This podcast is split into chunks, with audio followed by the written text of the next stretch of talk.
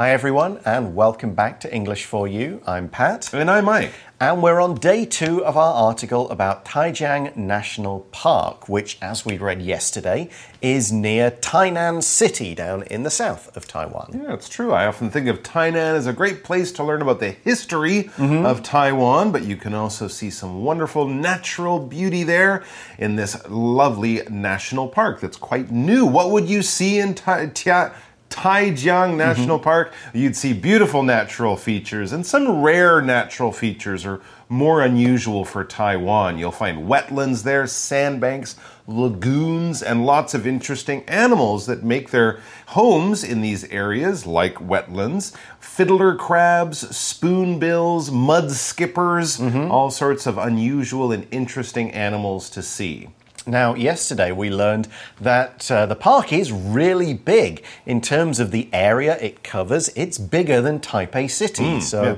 There you go. That's a comparison to see how big it is. Almost 400 square yeah. meters. However, a lot of it is underwater. It's wetlands, mm. it's lagoons, yep. so it's really big, but you won't be able to walk over all of it. That's right. It became a national park in 2009. So quite recently. So as we said, it's a fairly new national park, and the government now, the national government, now that it's a national park, they want to protect three main things about the park going into the future. Mm -hmm. The natural resources, such as the salt and the fish, yep. those fiddler crabs and mud skippers, need to be uh, protected. The environmental geography, keep the wetlands wetlands. A lot of people who build, uh, you know, luxury hotels like to come in, drain the wetlands because they're often near the coast, mm -hmm. build a big hotel, but then, of course, the frogs and birds and insects and other animals that live in those wetlands, they're gone. So we mm. don't want that to happen. We've got to protect the environmental geography and also the culture and history yep. of this area. As we said, Tainan is one of the oldest cities and towns in Taiwan, so you can imagine that there's been people living and working in this area long before we can remember. So that's why the culture and history are worth uh, remembering and protecting. Yep, we've got a few more particular parts of the national park to look at in day two of our article. So let's read through that right now. Reading There's so much to see at Taijiang National Park. Taijiang National Park's rich nature is firmly on display in the Sicao Mangrove Green Tunnel, also known as Little Amazon. The trees on either side of the water have grown toward the center, creating a green ceiling. A boat ride through the tunnel is provided for tourists.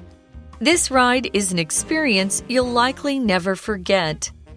The boat begins at the Sicao Dazhong Temple. From there, as your boat moves through the thick tunnel of trees, it appears that the tunnel has no end. This gives an air of mystery to the whole adventure. While you travel, you hear the sounds of birds and insects and see mud skippers and fiddler crabs. You've almost completed your passage when you reach the main event. There are beautiful trees, clearly reflected in the calm water below. The actual world and the mirror world below combine to create the shape of a lip or an eye. Some call it the angel's kiss, while others call it green eye. No matter what you call it, it's absolutely stunning. All right, so the article for today begins Taijiang National Park's rich nature is firmly on display in the Sicao Mangrove Green Tunnel also known as Little Amazon. Mm. Well, I don't know what this is, but I want to check it out because both of those names are very interesting. The Mangrove Green Tunnel and Little Amazon. These are one of some of the most interesting things on display in the national parks. If something is on display, well, it's easy to be seen. In fact, someone has probably put it in a place to bring your attention to it, to let you see it. If we want to put something on display, we want people to come gather around, look at it, enjoy it, learn from it. If you go to a museum like the National Palace Museum, that famous green cabbage mm-hmm. will always be on display. It will always be in a place, probably in a important central room in the museum. Everyone who visits it will come and see that. They can walk around, experience it. They want it to be seen, so the people who run the museum put their best art on display for the public to look at and enjoy. Okay, so this, what was it? Green mangrove Green tunnel? mangrove tunnels. Yeah. yeah. A mangrove, this is a type of tree that grows in either slightly salty Hmm. water near the coast or kind of slightly earthy water. You tend Yeah, you tend to find it where rivers are coming down and emptying out into Hmm. the sea along the coast, those areas. They usually grow in large areas and they support a great deal of life, of natural Hmm. life. They also do useful things like kind of cleaning the water providing like drinking water. They're good fishing areas. They're really important areas of land. So this is the Green Mangrove Tunnel. But what do we mean by tunnel? Hmm, yeah, this is an interesting kind of tunnel, so let's talk about this word. Now, a tunnel is generally something that is made by people, maybe by engineers, as they dig a long hole through a mountain in order to travel through or under that mountain. They'll build a road or put train tracks in the tunnel after digging the tunnel out or blowing it up with uh, explosive explosions and things like that. If you're trying to get from one place to another and there's a big mountain in your way, the best way for engineers to do that is just to cut through the tunnel or cut through the mountain using a tunnel. If you drive out of Taipei, you generally have to drive through a tunnel. If you're taking a train in Taiwan, you'll often take a tunnel, especially if you're going down to Hualien and Ilan and places like that with lots of mountains. So that's a tunnel. And uh, of course, MRTs, these subways, will also run through tunnels underneath the city. But here we're talking about a mangrove tunnel. So this isn't something that's been built by engineers. It hasn't been cut through rock. A tunnel can also be a passageway, somewhere where you walk or drive, but it's covered in some kind of way. And in this case, it's covered with the trees. The branches and leaves of the trees kind of grow together. They meet at the top, but there's enough space for you to go through underneath them but it's almost like when you look up, you can't see the sky, as if you are in a real rock tunnel in a mountain. But this, of course, is a tunnel made of trees and branches. Here's another example of a tunnel that was made by people and not through a mountain. The bride and groom ran out of the church through a tunnel made by their friend's arms. Aw, how romantic.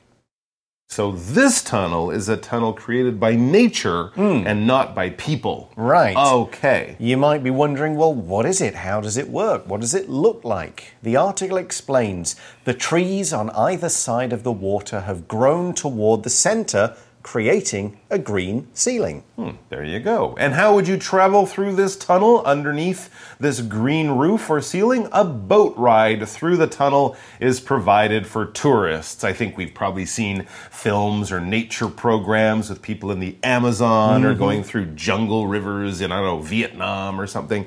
And the trees are growing together so tight, but they're rowing their little boat through there. Very exotic and exciting and a beautiful thing to see as a tourist. Tourist, and that's what tourists want to do. A tourist is a sightseer, a vacationer, someone who is traveling not for some personal reason, personal business, or real business, but they're traveling for fun. They're going on a holiday. They're going to look at cool stuff, do a bit of shopping, eat in some wonderful restaurants, and then go back home and tell all their friends about what a great time they had on holiday in somewhere hmm. because they're tourists. They like to see interesting landmarks and special places as a way of traveling for pleasure and enjoyment. For example, tourists will line up around the block to get into the Sherlock Holmes Museum in London. Oh, Yeah. tourists love that place. Yeah, and I wouldn't even. I guess I'm a bit of a tourist in London, but I've been there two or three times. Yeah, yeah like Yeah. that place. You got to go really early in the morning before it opens. Mm, It was,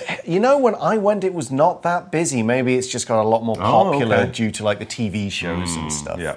So, this ride, this boat trip through the tunnel, is an experience you'll likely never forget, as the hmm. article says. All right. We then read the boat begins at the Sicao Dazhong Temple. Okay. So, makes sense, yeah. There's, you'd have to have somewhere to put the boats, mm-hmm. you need a building. So, this is a, a probably old temple somewhere out in the national hmm. park, and this is where you get on the boat ride. You can see, obviously, it's going to have great architecture, mm-hmm. a beautiful temple, and then you're on your way. All right, it's a big park, so it's a good good to know where to go to get on this uh, boat ride. And from there, from the Sicao Dazhong Temple, as your boat moves through the thick tunnel of trees, it appears that the tunnel has no end. Wow! So it's not just 50 or 60 meters of this river, this water that is covered. It actually twists and turns. That sounds quite interesting. So once you get in it, because of the way it turns, you can't actually see the end. You're just surrounded by this green tunnel. How exciting!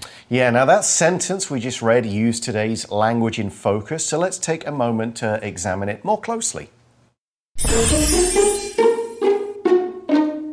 So that sentence used the phrase, it appears that, uh, or we could also say something appears followed by the to plus verb form. And both of these patterns are used to show how something looks. It's how it seems or how it appears to be. When you use your eyes to look at it, this is what your eyes sense. This is what you see. Now, it doesn't mean that what you're seeing is 100% real or true. It's just how it looks. Of course, the tunnel has an end. People aren't trapped in there forever. But when you're in it, it doesn't look like it does. Now, we can say the tunnel appears to have no end. This puts the emphasis on the tunnel.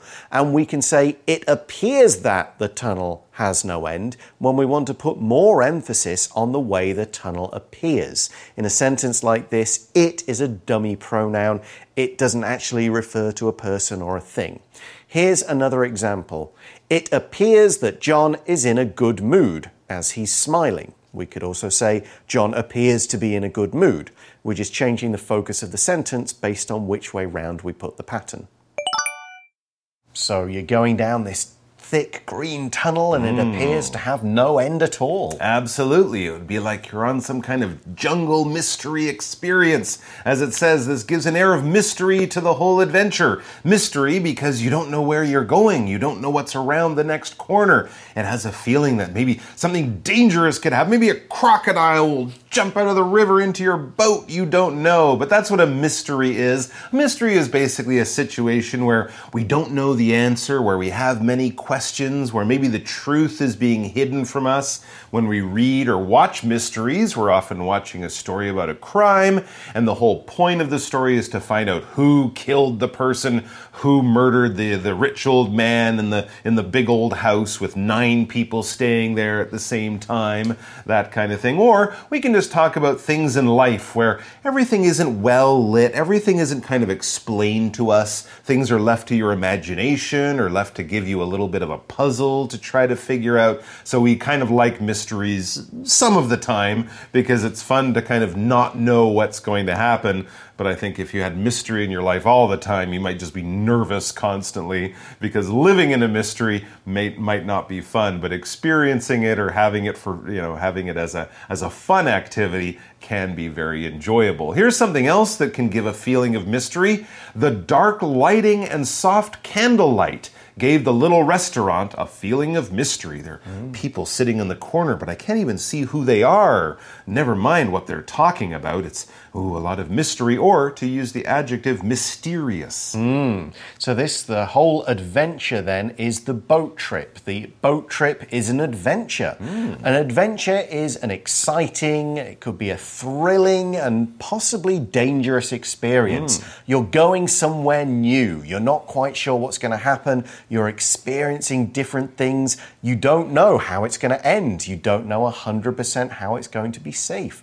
Books and movies are often full of people going on some kind of adventure. If you arrived in a new country and you just went, okay, I'm just going to go wherever, I'm going to do whatever I feel like at the time, I don't know where I'm going to stay tonight or what I'm going to eat for dinner, that would be a kind of an adventure. If you went on a boat and went up the Amazon, Oh you would be going on a very an exciting adventure. adventure. Here's another sentence Julian had many adventures while canoeing down the Okavango River. Ooh, in Africa. So you might have seen alligators and crocodiles, Hippos, and hippo, sorry, yeah. hippos, all sorts of animals. What an exciting thing. And of course, met interesting people and been in interesting situations. It says, while you travel, so imagine you might be sitting in the boat or going in other areas of the Taijiang National Park. While you travel, you hear the sounds of birds and insects, which some of which you probably can't see Mm-hmm. because of the green tunnel, but you hear the sounds of birds and insects and see mud skippers and fiddler crabs. These will be scuttling around or jumping around in the mud on the side of the river there. Mm-hmm.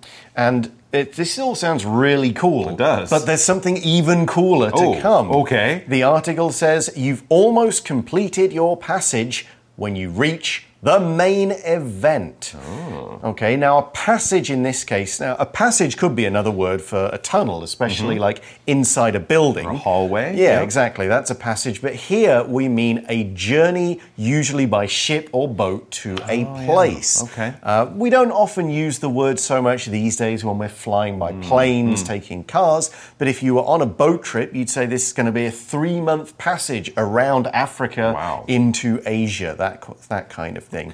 So this is a shorter trip, this is a shorter passage, but you're on a boat. You're taking a journey, so it's a passage.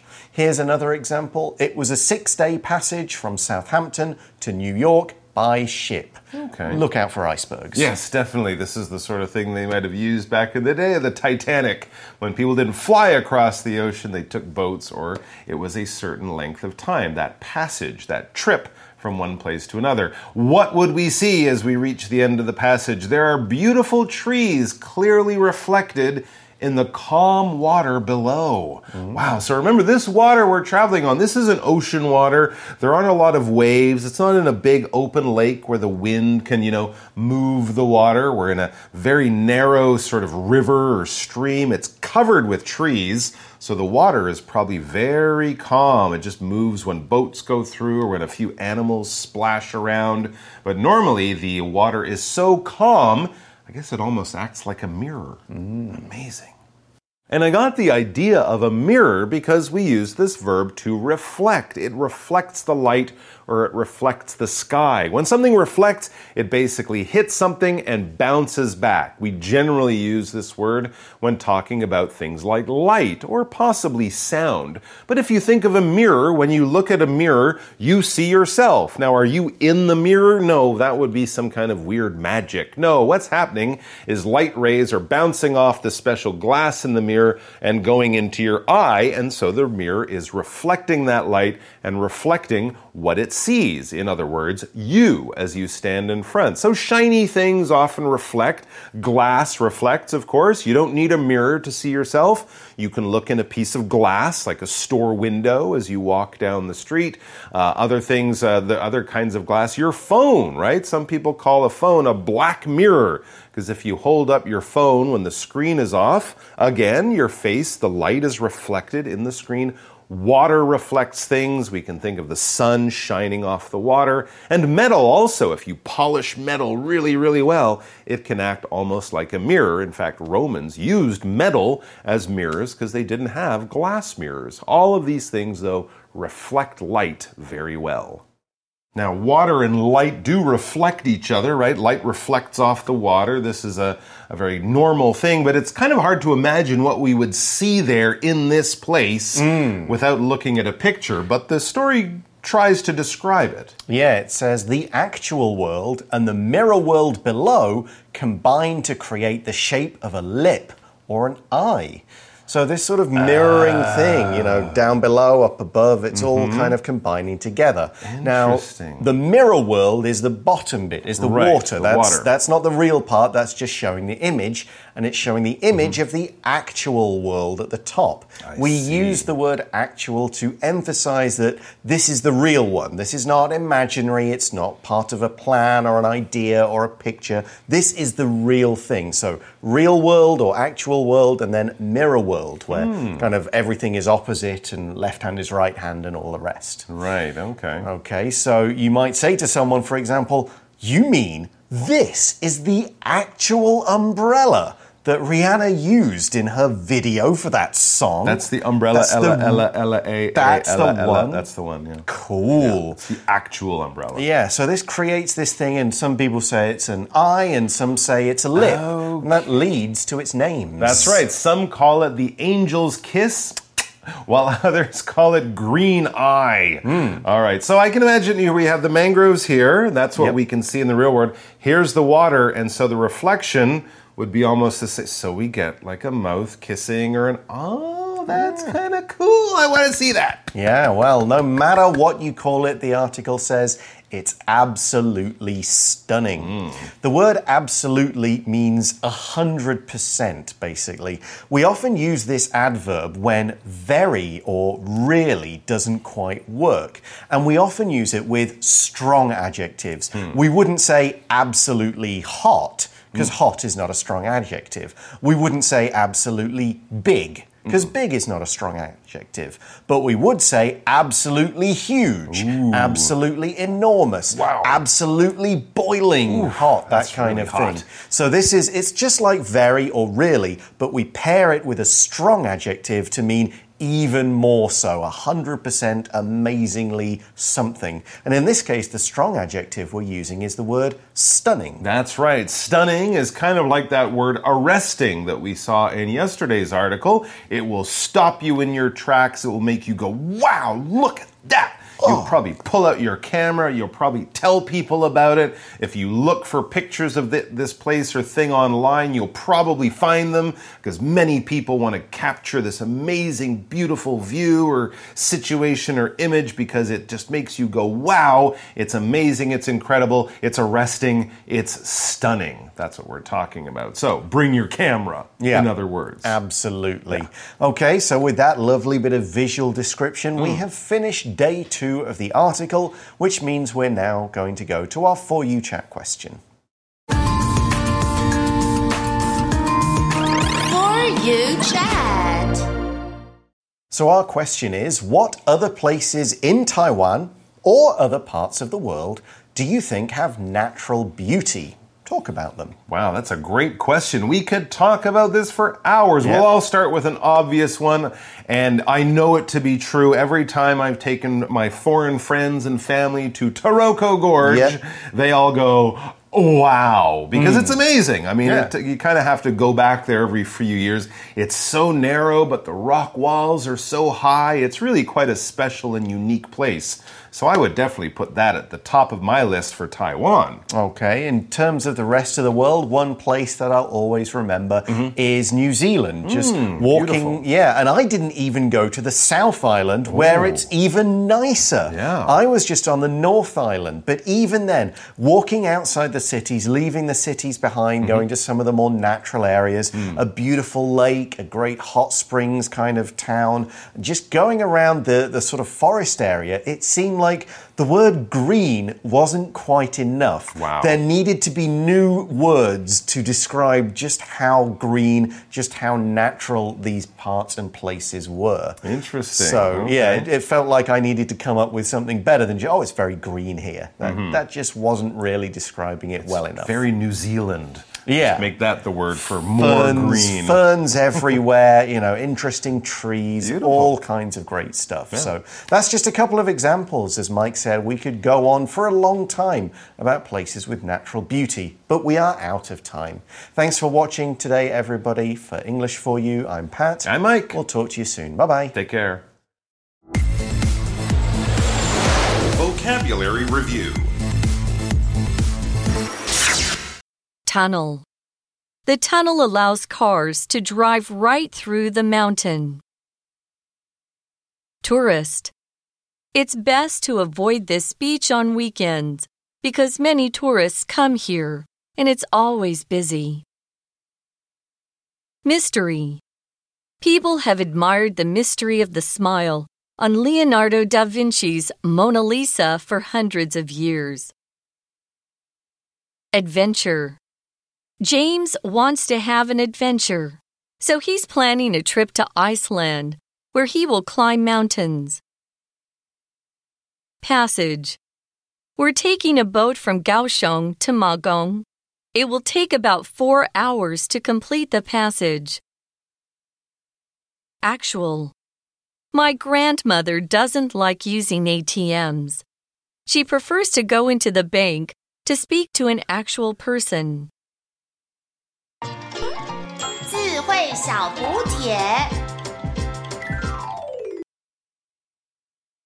Mangrove. Reflect. Absolutely. Absolutely. Stunning.